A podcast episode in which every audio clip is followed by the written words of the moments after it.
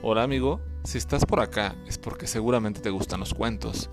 En Libro Claroscuro, todos los jueves antes del mediodía, subimos un cuento eh, para que lo puedan leer y compartir, criticar y por supuesto dar una retroalimentación. Al siguiente jueves, ese mismo cuento es leído a partir de las 5 de la tarde. Este podcast es creado con esa intención, difundir esos cuentos que hemos publicado los jueves antes del mediodía en nuestra fanpage y que sean leído por uno de los integrantes del libro Claroscuro.